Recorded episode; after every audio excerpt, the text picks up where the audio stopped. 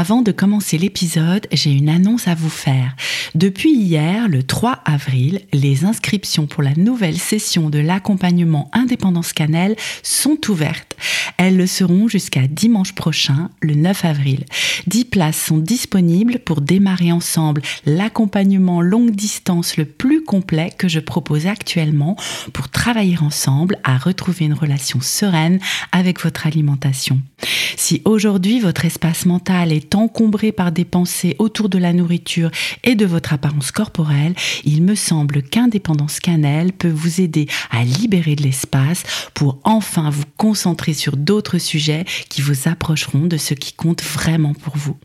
Pendant 12 mois, au sein d'un petit groupe, nous avançons ensemble vers plus de liberté et d'insouciance dans votre relation avec l'alimentation, le poids, le mouvement et l'image corporelle.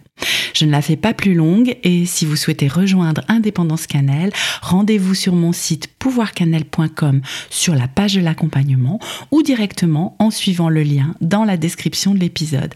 Vous pourrez y lire tous les détails sur Indépendance Cannelle et si vous avez des questions avant de nous rejoindre, n'hésitez pas. Je vous laisse à présent avec l'épisode du jour. Je suis Anne Pios, psychothérapeute, et je vous accompagne à retrouver une relation sereine et intuitive avec votre alimentation. La pleine conscience du pouvoir est un podcast qui vous accompagne à reprendre le pouvoir dans votre relation avec la nourriture, à sortir des injonctions de la culture des régimes et à ne plus vous sentir seul avec tout ça. Dans ce podcast, je partage des outils, des réflexions. Je vous parle aussi de pleine conscience et d'introduire dans votre quotidien plus d'observation de votre propre fonctionnement. Je vous propose également des témoignages de femmes et d'hommes qui vivent ou ont vécu un trouble du comportement alimentaire ou une relation compliquée avec leur alimentation. Leurs témoignages vous permettront, je l'espère, de réaliser que nous sommes nombreux à nous retrouver pris au piège de cette relation toxique. Je vous laisse avec l'épisode du jour. J'ai 25 ans. J'ai toujours euh, voilà, beaucoup entendu arrête de manger, tu vas devenir une boule, mange pas trop, tu vas devenir grosse. Arrivé en quatrième, milieu du collège, où j'ai commencé à faire des crises d'hyperphagie. Et j'ai commencé malheureusement très vite à me faire vomir. C'est quelque chose dont j'avais terriblement honte. Manger pour vomir euh, toute la journée, tous les jours, c'était à plus pouvoir aller en cours, euh, c'était pas vivable. C'était aussi euh, suffisamment insupportable pour que le suicide soit une option.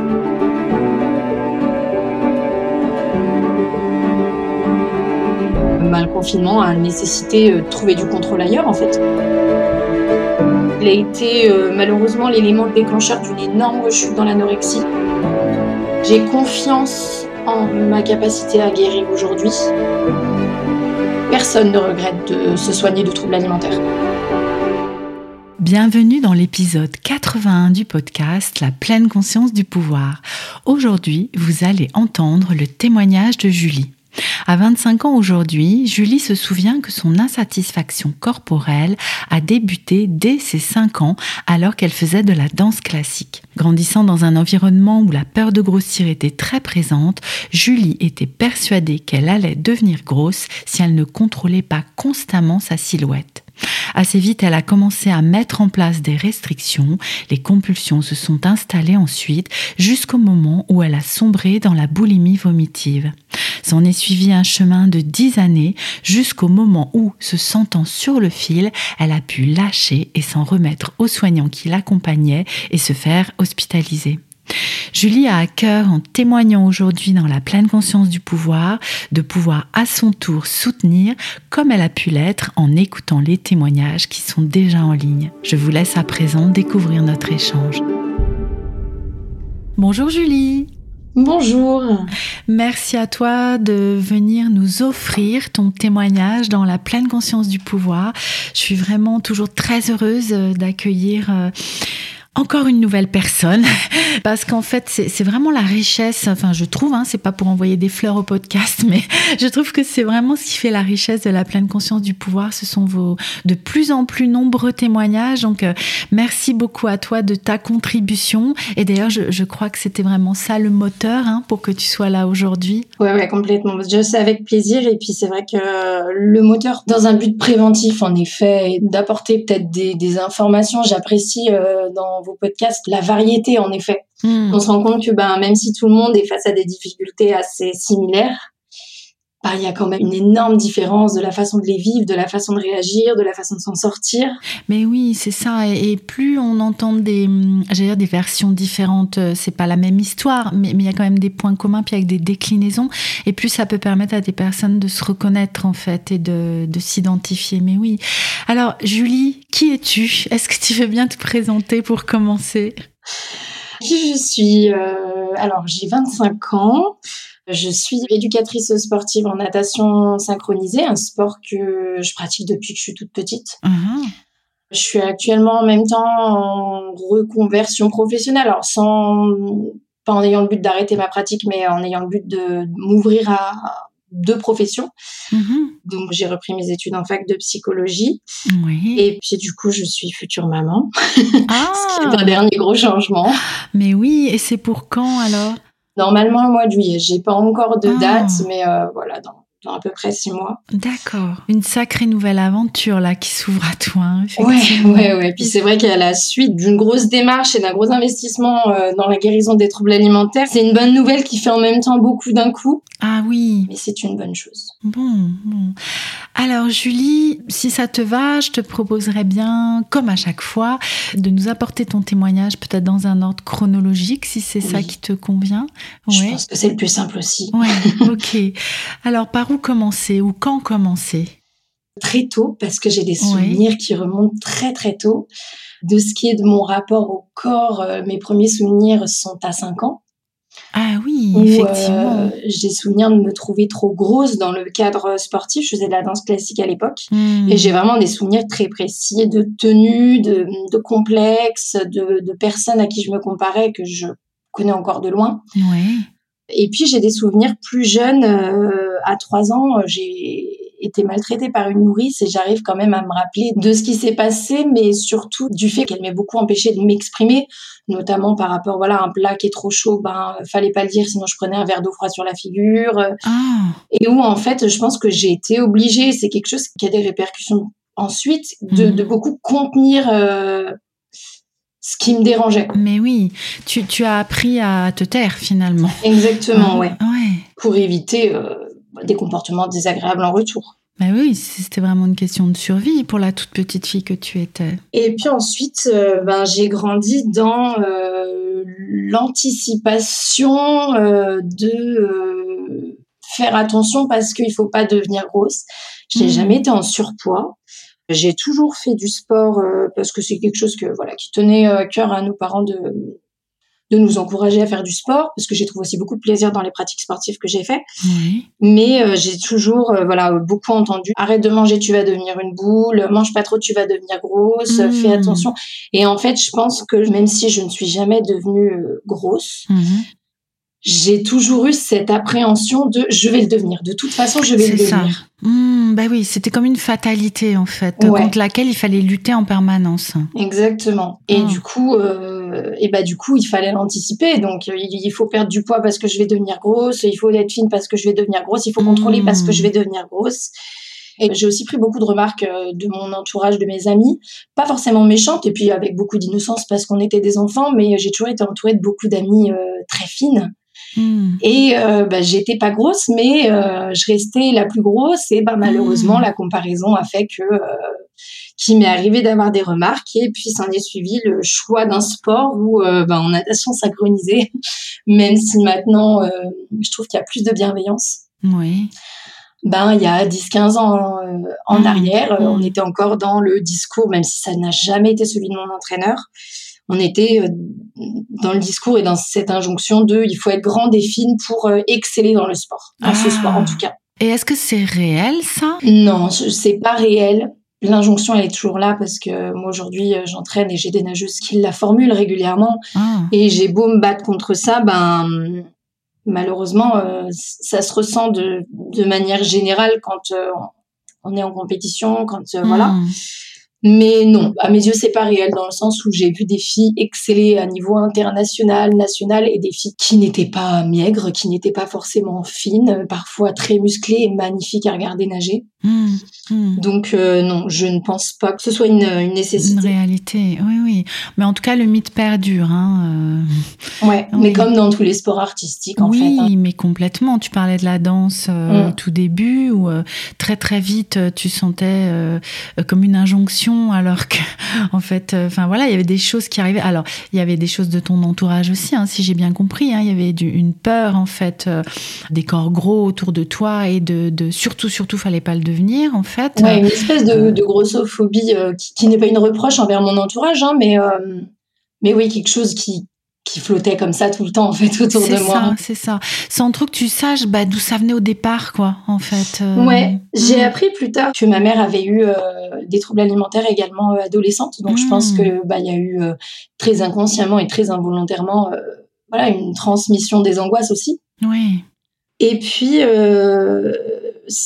arrivé en quatrième, milieu du collège, où j'ai commencé à faire des crises d'hyperphagie, qui je mhm. pense étaient plus liées à l'émotion qu'autre chose. Alors j'ai toujours fait euh, entre mon enfance et ce moment-là euh, des pseudo-régimes d'enfants qui n'y connaissent rien. Euh. Ah oui, et que tu improvisais toute seule Exactement, et qui duraient pas ah. longtemps, et qui passaient très inaperçus. Oui, tu aurais des exemples? J'ai des souvenirs, en général, avant l'été. Ah oui, ben oui. De, euh, bah, je vais faire gaffe, je vais éviter de manger ça, mais ça durait une semaine, même pas. Hum, hum. Et puis j'ai abandonné parce que parce que c'est dur, parce que j'étais une enfant et parce que ça n'aurait pas absolument pas dû euh, dû être là. Hum. Et arrivant en quatrième, euh, je faisais des grosses crises d'hyperphagie en rentrant des cours, mais je ne le savais pas. Hein, je l'ai su bien plus tard. Et je pense que ça a été vraiment la période où j'ai commencé à bah parce que le corps commence à avoir une importance différente de, de quand on est enfant. Mm-hmm. Parce qu'on arrive à dos, parce que le corps change aussi, parce qu'on mm. a des formes, et puis parce que bah il y a tout ce qui nous passe par la tête au sujet de bah, plaire à un garçon.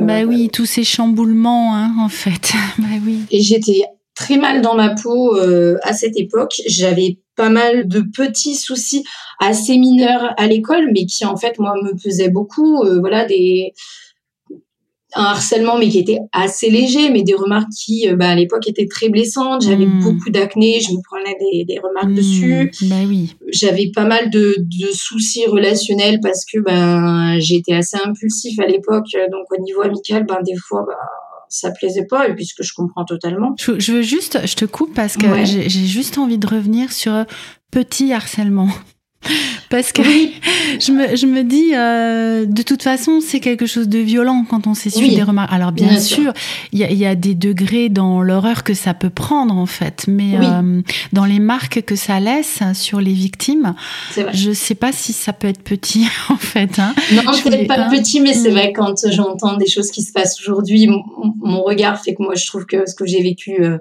c'était dur, mais c'est pas ce qui a été le plus compliqué à gérer non plus. Ça m'a mm-hmm. pas laissé des séquelles monumentales. Mm-hmm. Donc oui, mais le mot est pas forcément adapté, c'est vrai.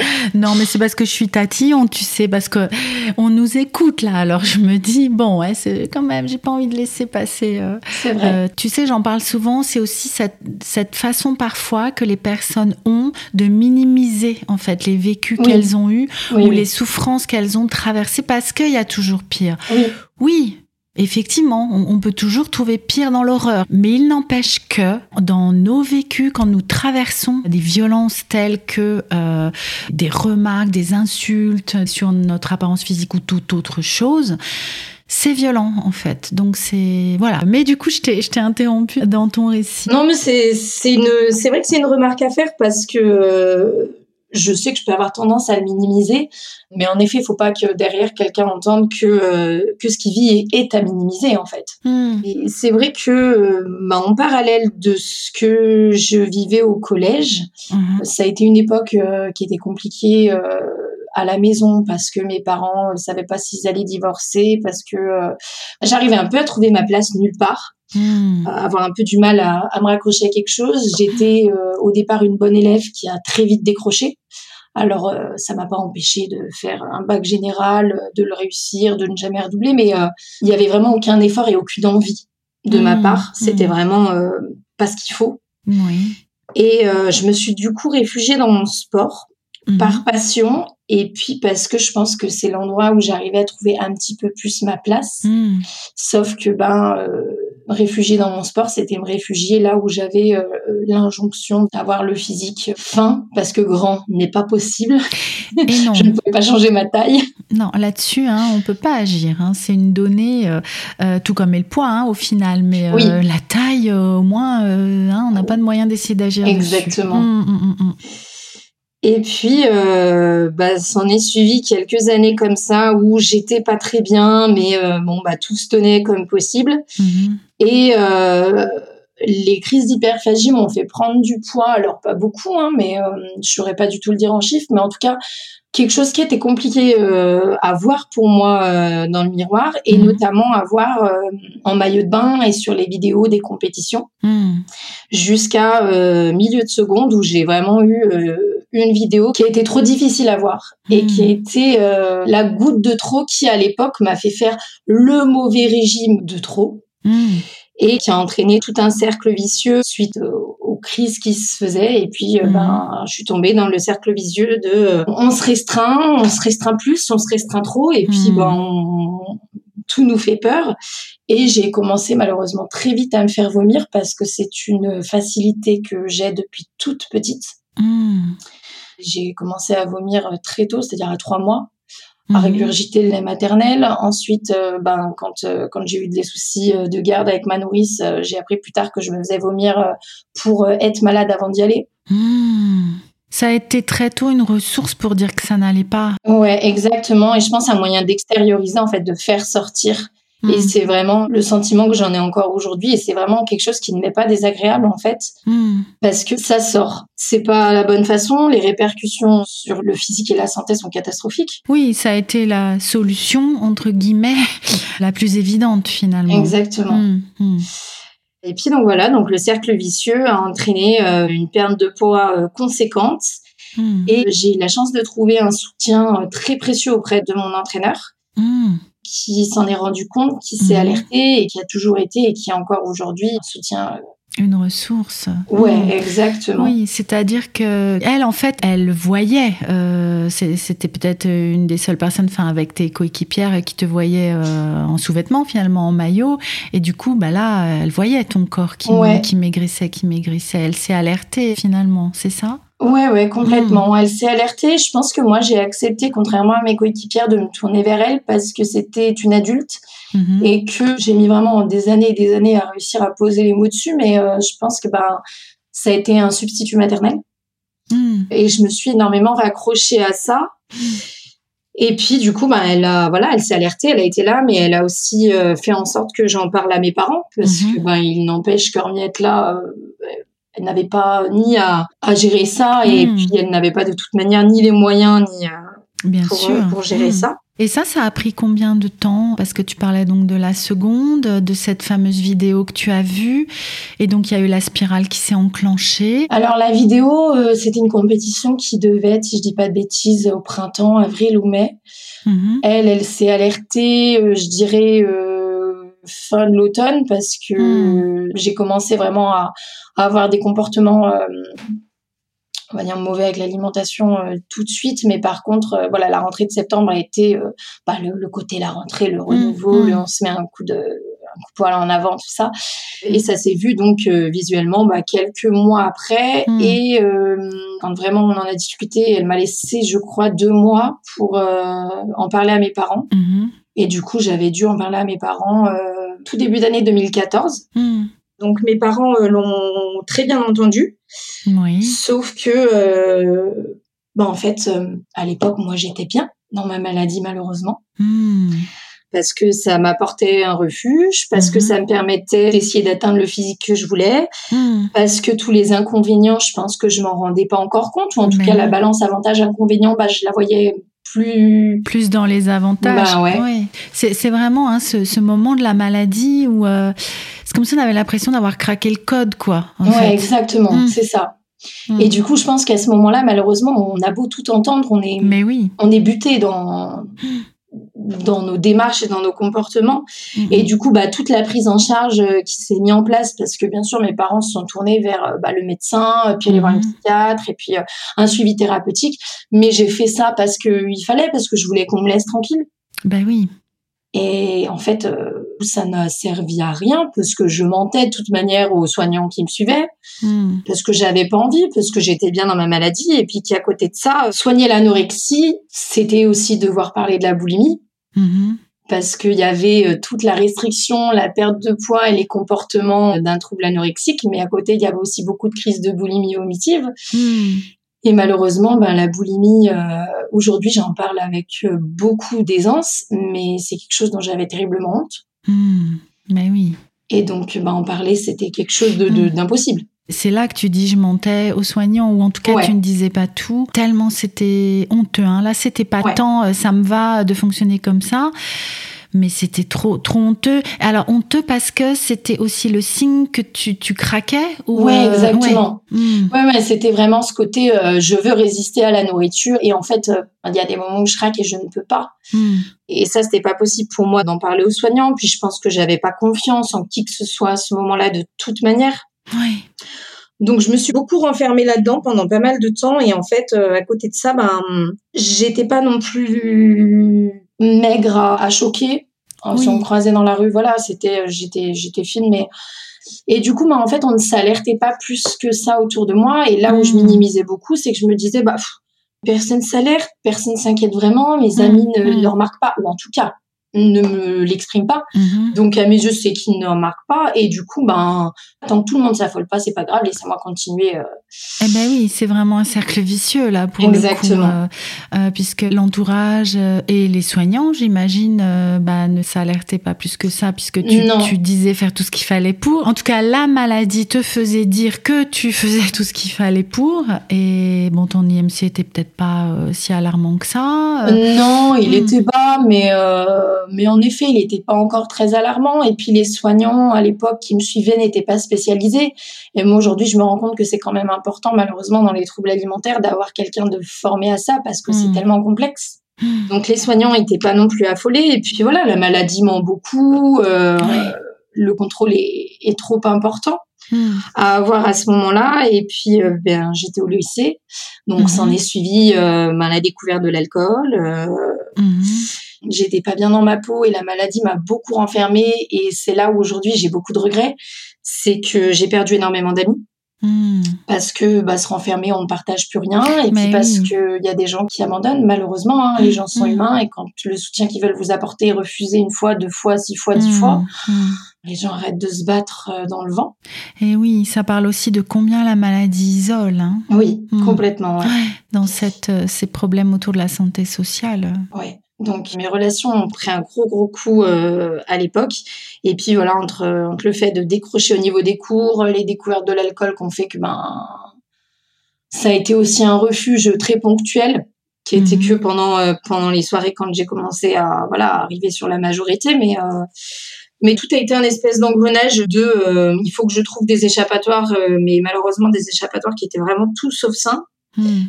Je me suis réfugiée dans le sport, ce qui était, je pense, le moins pire, mais qui a quand même eu des répercussions qui étaient pas bonnes non plus. Mm-hmm. Et tout ça jusqu'à euh, bah, arriver sur les études supérieures où j'ai réussi à rentrer dans un excellent BTS mm-hmm. qui a nécessité un appart, vivre seul. Mm-hmm. Et vivre seul a été euh, ingérable. C'est-à-dire que ben c'était la porte ouverte euh, à faire ce que je voulais avec l'alimentation. Donc ça a été une année où les crises ont énormément augmenté mhm. et où là, c'est devenu handicapant. Enfin. Oui, enfin. Ouais. Malheureusement, hein, c'est mais oui. et où euh, j'ai rencontré également mon chéri, qui est toujours actuellement mon conjoint. Mhm. Je l'ai rencontré à l'époque et c'est vrai que la première année, il y avait mon corps extérieur qui, qui vivait, qui s'adaptait euh, aux situations de vie et il n'y avait rien à l'intérieur.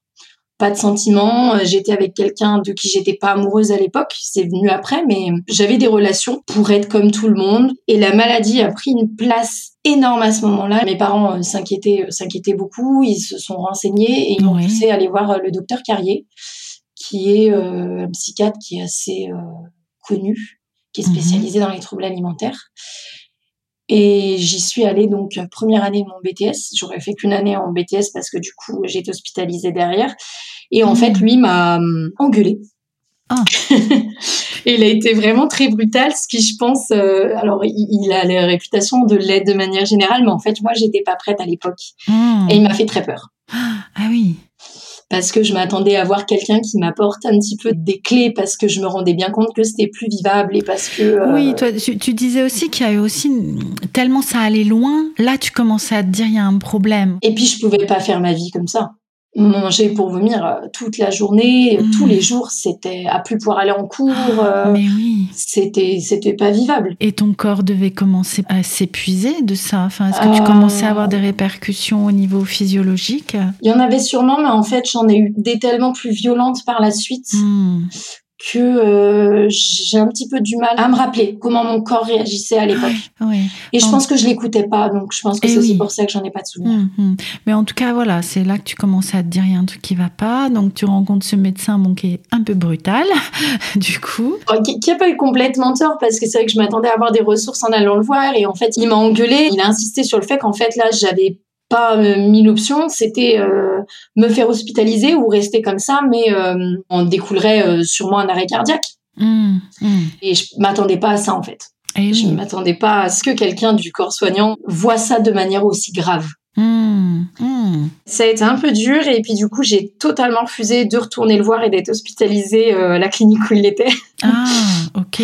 Donc toi ça a provoqué ça en fait. Euh, euh, c'est ça me fait penser à gouverner par la peur. Enfin je sais pas pourquoi il y a ça qui me vient, mais euh, faire peur ça peut être un ressort qui fonctionne comme ça peut être complètement contre-productif. Bah, en fait ça a quand même fonctionné dans le sens où ça m'a permis d'accepter l'idée de l'hospitalisation et de me faire hospitaliser derrière, mais pas dans sa clinique. Ah, ok. Ça a ouvert la porte.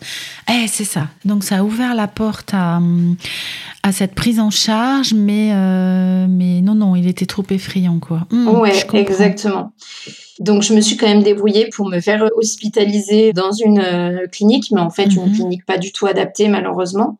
Je le savais pas à l'époque, j'ai fait avec euh, les moyens que j'avais, les connaissances que j'avais. Mais je me suis retrouvée hospitalisée pour troubles alimentaires avec euh, le droit d'aller à la salle de sport de la clinique tous les jours, deux sorties piscine par semaine, mhm. les repas étaient libres, les toilettes ouvertes, donc ben. Et j'avais pas de suivi dans la clinique. Je voyais pas de psychologue, je voyais pas de diététicienne, j'avais ah pas particulièrement de groupe. J'étais à l'hôtel, vraiment. Ok. Hmm. J'avais le droit de garder mon téléphone. Ils m'ont pas fait de fouille à l'arrivée, donc tout ce qui est, euh, bah, normalement, on vérifie que vous n'ayez pas de lame, de matière coupante, hmm. typiquement. Hmm. J'étais à l'hôtel. Parce que bah, la clinique ne prenait pas en charge en fait les troubles alimentaires. J'étais, euh, je crois qu'on était deux sur l'intégralité de la clinique à être là pour cette pathologie. J'ai fait deux mois là-bas et puis au bout d'un moment, bah, j'en ai eu marre. Euh, je me suis débrouillée pour dire à la psychiatre, écoutez, ça va mieux, laissez-moi sortir. Elle m'a dit ok, et puis je suis partie quoi. Ok. Du coup, ça n'a rien réglé. Hmm. Ça a bougé un peu les choses parce que je suis sortie et je me suis vraiment réfugiée dans le sport à l'excès. Hmm. J'en faisais déjà beaucoup, mais là, c'est devenu quelque chose d'omniprésent et dans ma tête et dans mon quotidien. Autant que la nourriture, quoi, équivalence. Je remangeais, donc j'ai pris du poids. J'allais beaucoup mieux de l'extérieur. Hmm. Mais c'est là que mon chéri m'a commencé à voir les répercussions, à supporter euh, les crises d'angoisse euh, liées à tout ça, euh, mmh. à supporter les prises d'alcool qui me mettaient en soirée dans des états catastrophiques et à devoir gérer toutes ces situations et à craquer plusieurs fois, ce qui a énormément joué sur ma relation pendant, je pense, un ou deux ans où voilà, mmh, il y a eu des mmh. séparations, des remises ensemble, ça a été un peu compliqué, il s'est vraiment battu jusqu'à mettre les choses à plat et en fait à commencer à me dire ok, il va falloir que je soigne des choses, que mhm. je règle des choses si je veux garder cette relation.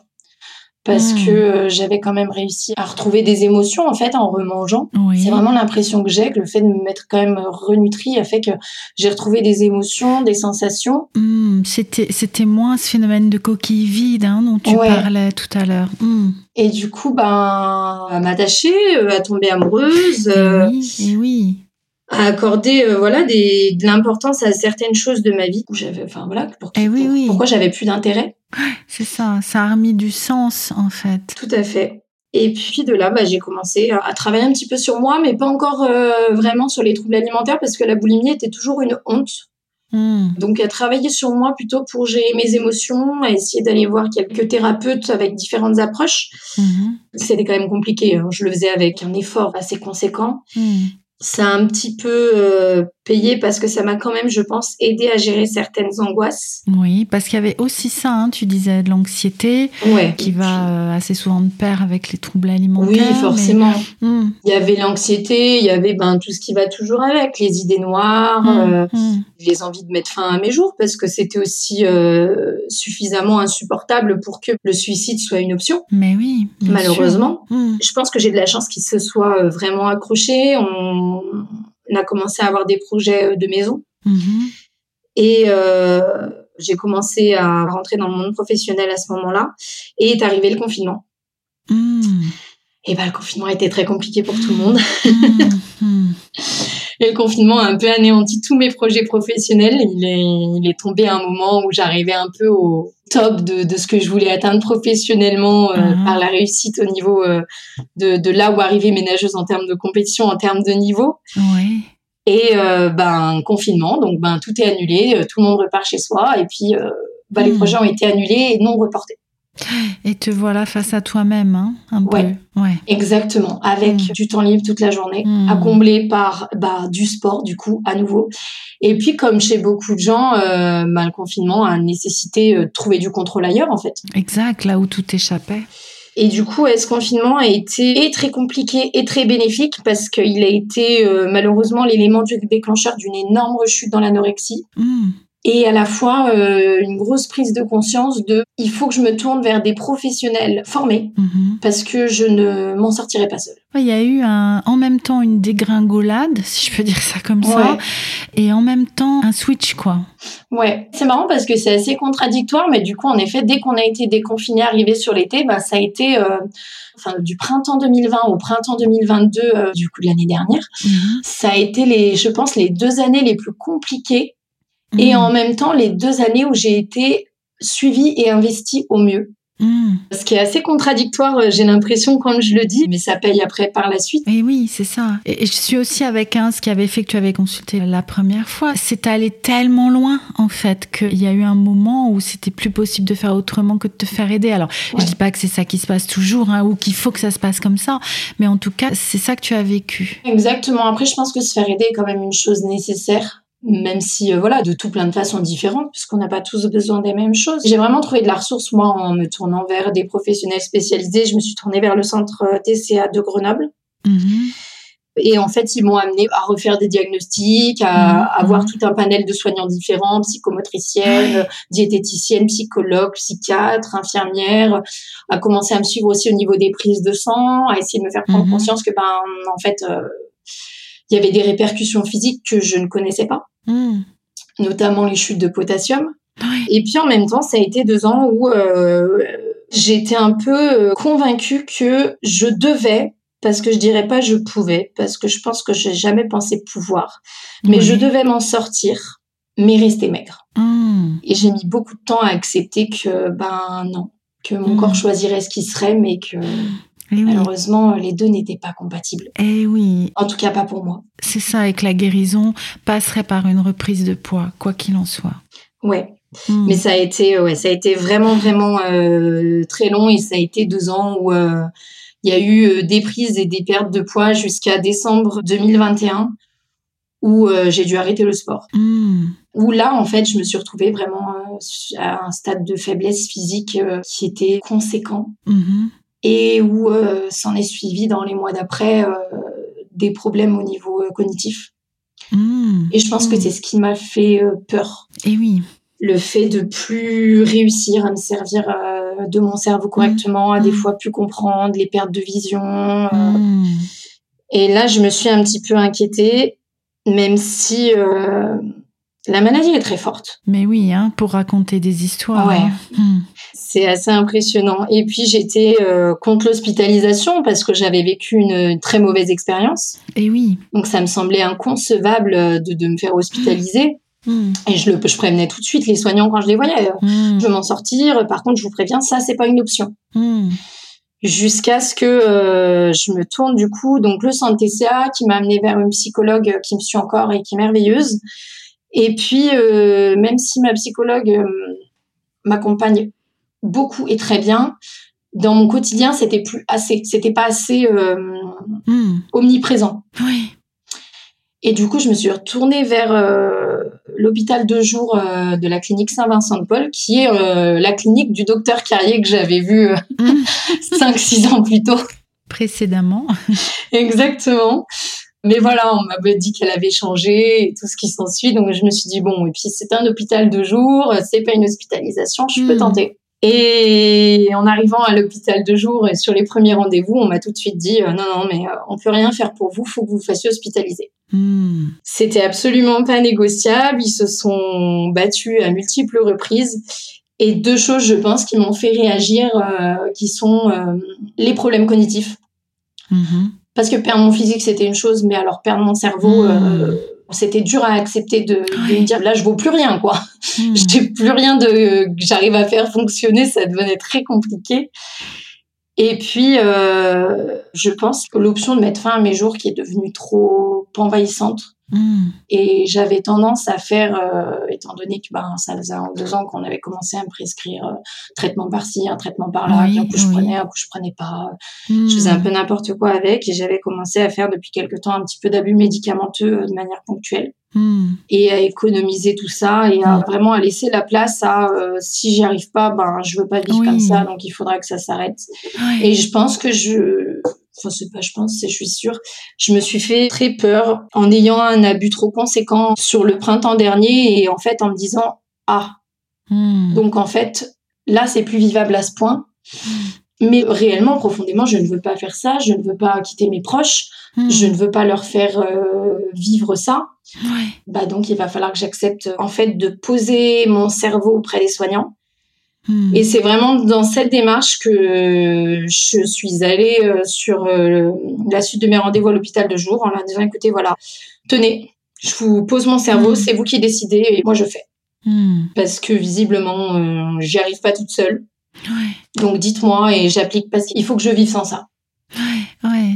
Il y a eu besoin de ce trop-plein, ouais. C'est ça, voilà, c'est ce que j'allais dire. Hein. Il a fallu que ça on arrive jusque-là, en fait, comme sur le fil de, de vie ou de mort, en fait. Ouais, ça a été exactement ça. Et puis, ben, j'ai eu la chance d'avoir mon conjoint, malgré euh, le fait qu'il est très mal vécu la première hospitalisation. Mm-hmm. Il m'a tout de suite encouragée avant même que euh, moi j'accepte en me disant, mm. écoute, euh, voilà, écoute les soignants, fais ce qu'ils te disent, vas-y le temps qu'il faut que tu ailles, mais il faut que tu t'en sortes parce que tu en as besoin et puis parce que je pense qu'il m'a aussi fait entendre que lui, il était là, mais qu'il le serait pas éternellement en fait. Mm. Si je m'en sortais pas, il pourrait pas hum, il avait voilà, il a toujours eu très envie d'avoir des enfants. Euh, moi, j'avais mon corps qui en était incapable et puis ma tête qui en était pas bien capable non plus. Mmh, mmh, bah oui, c'était vraiment pas d'actualité là. Hein. Et du coup, j'ai accepté l'hospitalisation et euh, ça a été une excellente décision. Mmh. Notamment euh, bah, de me faire hospitaliser dans une clinique qui n'hospitalisait que des troubles et eh alimentaires. et oui, qui était vraiment spécialisée. Ouais, vraiment adaptée. C'est une clinique qui est assez connue, un peu comme, euh, comme, voilà, comme on entend beaucoup parler de Sainte-Anne à Paris. Mhm. Et j'en entends de tout, du bien, du mal, mais moi, c'est vraiment sans regret. Et en fait, en arrivant, que ce soit à l'hôpital de jour ou à la clinique, je me suis aussi rendu compte qu'en fait, ben, ouais, je minimisais énormément. Mhm. J'étais à un stade de la maladie qui était conséquent et qu'en fait, mhm. j'aurais dû m'alerter, mais bien plus tôt et qu'il y a beaucoup de personnes qui s'alertaient bien plus tôt et qui avaient bien raison de s'alerter aussitôt. Mmh, mmh.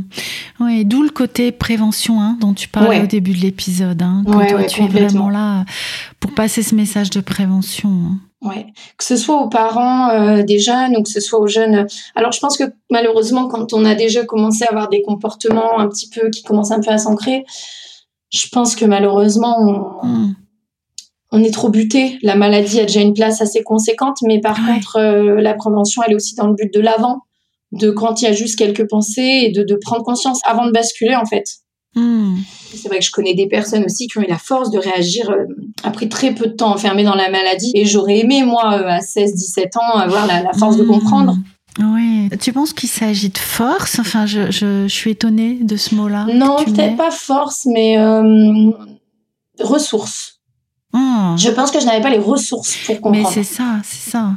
C'est ça, parce qu'il ne serait pas question de, te blâmer de quoi que ce soit. Et je pense pas que c'est ça que tu fasses. Hein, mais euh, oui, c'est ça. C'est les ressources, en fait, qui manquaient. Hmm. J'ai eu fait beaucoup de reproches à mes parents à l'époque. Et aujourd'hui, en fait, même si ça a toujours été aussi compliqué, ben, aujourd'hui, je me dis simplement qu'en fait, mes parents n'ont pas eu les ressources. Hmm. Ils ont fait comme ils ont pu avec celles qu'ils avaient. Et puis, c'est comme ça. Et et ben les parents de, des jeunes ados qui malheureusement euh, basculent euh, dans des comportements euh, de, troubles alimentaires ben ont plus ou moins des ressources. Et, je pense que la prévention peut en apporter peut ouvrir l'esprit peut apporter des, mmh. des, contacts vers quel groupe de paroles je peux me tourner vers quel soignant je peux me tourner. Mmh. oui et à quel moment commencer à s'alerter aussi hein, en tant que parent. Mmh. Tout à fait aussi. Julie, je suis en train de voir qu'on va bientôt se quitter pour cet épisode. Et euh, alors j'étais avec deux questions. La première, c'est bah où est-ce que tu en es aujourd'hui voilà de ce processus? Et puis et puis surtout bah, quel serait le voilà le message que tu souhaiterais transmettre avant qu'on se quitte la dernière chose la chose la plus importante enfin comme je demande euh, à mon habitude? Alors où est-ce que j'en suis? Euh, pas guérie Mhm. Il y a eu encore des périodes très compliquées euh, après l'hospitalisation, mais par contre avec beaucoup d'honnêteté. Mhm. C'est-à-dire qu'aujourd'hui, euh, j'en parle sans gêne, où que ce soit. Euh, je reconnais les comportements que je peux avoir en lien avec la maladie. Mhm. Et puis, j'ai confiance en ma capacité à guérir aujourd'hui. Et j'en ai d'autant plus envie que ben, je suis tombée enceinte de manière un peu un peu beaucoup inattendu parce que bah, j'avais plus de règles depuis deux ans et que mmh. voilà rien ne se prêtait à ce que ça soit possible. Mmh. Et aujourd'hui, bah voilà, euh, dans l'objectif de prendre soin de moi, d'accepter que ben la guérison c'est long, mais que voilà que je suis entourée d'une équipe soignante formée, compétente et conséquente. Mmh. Puis les choses vont avancer, que ce soit pour moi, euh, que ce soit pour euh, la famille qu'on construit, que ce soit pour mon conjoint, que ce soit pour mhm. mes proches qui ont été euh, un soutien énorme sur les mois précédents. Et voilà où j'en suis. Ouais. Il y a des hauts débats, mais avec un sacré clin d'œil de la vie là, hein. avec ce bébé qui arrive là. Même s'il y a des difficultés, avec l'envie notamment de, de vivre, de construire, d'avancer, d'évoluer, de voilà, de Hmm. de vivre. Et puis, si j'avais un message à faire passer aux personnes qui en souffrent, ce serait euh, que le travail paye, que l'acharnement paye. Hmm. déjà, hmm. et que personne ne regrette de se soigner de troubles alimentaires ou d'une même d'une relation conflictuelle avec la nourriture, parce qu'il n'y a pas besoin de d'un diagnostic ou, euh, ou d'une pathologie reconnue ou excessive pour souffrir. Donc euh, voilà, que le travail paye et que, et que ça en vaut la peine même si euh, j'en suis pas sortie, j'en suis convaincue. Hmm. Et aux entourages, que c'est long, mais que euh, voilà que le soutien, la bienveillance et le l'information exactement hmm, hmm. est précieux. Euh, ben, pour les personnes qu'on a à cœur de soutenir face à ce genre de problème. Oui, et, j'avais envie de rajouter aussi que ce soit pour les, les, personnes qui souffrent de ces troubles ou leur entourage, la patience et, Dieu sait que nous pouvons être impatients, surtout dans la, la patience, elle est, elle est mm. énorme à avoir. Hein, mm. parfois, euh, je peux comprendre que ça soit, ça soit compliqué parfois pour l'entourage. Hein. Je pense vraiment que même si, euh, bien sûr, pour la personne qui en souffre, c'est d'autant plus difficile, mais, euh, mais vraiment, je pense que l'entourage, des fois, a besoin de trouver des ressources conséquences pour pouvoir être là, coûte que coûte, jusqu'au bout, et face à des mm. situations qui sont parfois incompréhensibles, malheureusement. Ben oui mais oui, je, ça en vaut la peine et, euh, voilà. Et malgré les années, parce que en, souffrir pendant une dizaine d'années, ça a été vraiment un, frein en fait dans la guérison. Mais ça n'empêche que c'est possible quand même. Malgré le nombre d'années accumulées, ça, ça hmm. n'empêche que c'est possible. Oui, j'entends aussi vraiment un message d'espoir hein, que tu souhaites partager. J'en ai eu beaucoup besoin tout le temps, mais notamment pendant les mois précédents. Et c'est vrai que l'espoir des discours des autres et notamment les podcasts et typiquement euh, ben, tes podcasts qui euh, mm. je me rappelle quand je sortais de la clinique et que j'allais marcher je me mettais un podcast et j'écoutais et, je me disais bah voilà bah lâche pas tes efforts parce que tu vois ça paye chez les autres et tu vas y arriver et c'est là où les podcasts ont été vraiment une, une ressource pour moi et eh oui, oui, et, qu'à ton tour, hein, voilà, tu, tu, passes la balle, tu sais, je sais pas comment tu fais quelque chose d'un relais en fait. Ouais, euh, tout à fait. Oui, et oui. Je te remercie beaucoup, Julie, pour la générosité de ton, de ton témoignage et puis, euh, bah voilà, d'avoir pris ce temps et de partager à, à ton tour. Euh, je te souhaite tout ce qu'on peut te souhaiter de plus doux, de plus lumineux, de plus coucounant pour cette période de grossesse et puis pour la poursuite de, ton processus, pour laisser derrière toi cette période de dix années de bagarre avec toi-même. Mm. Je te souhaite vraiment tout le meilleur pour la suite. Merci beaucoup. Euh, bah, peut-être à une prochaine fois. Est-ce que tu serais OK que les personnes te contactent si elles le souhaitent Il n'y a, pas de souci. Euh, que ce soit euh, par Instagram, c'est vrai que c'est comme ça qu'on est rentré en contact, ou par mail, euh, l'un ou l'autre. Ok, bah, tu, tu nous diras ce qu'on laisse dans la description de l'épisode, et puis vous trouverez du coup tout ce qu'il faut pour contacter Julie. Merci beaucoup, Julie. Avec plaisir.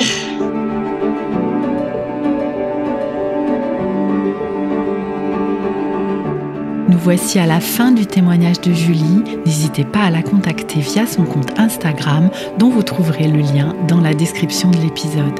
Si vous aimez la pleine conscience du pouvoir, n'hésitez pas à soutenir notre travail en partageant les épisodes, en vous abonnant sur votre plateforme d'écoute, en notant le podcast et en laissant un avis positif si cela vous est proposé. D'avance, merci et à très bientôt pour un prochain épisode.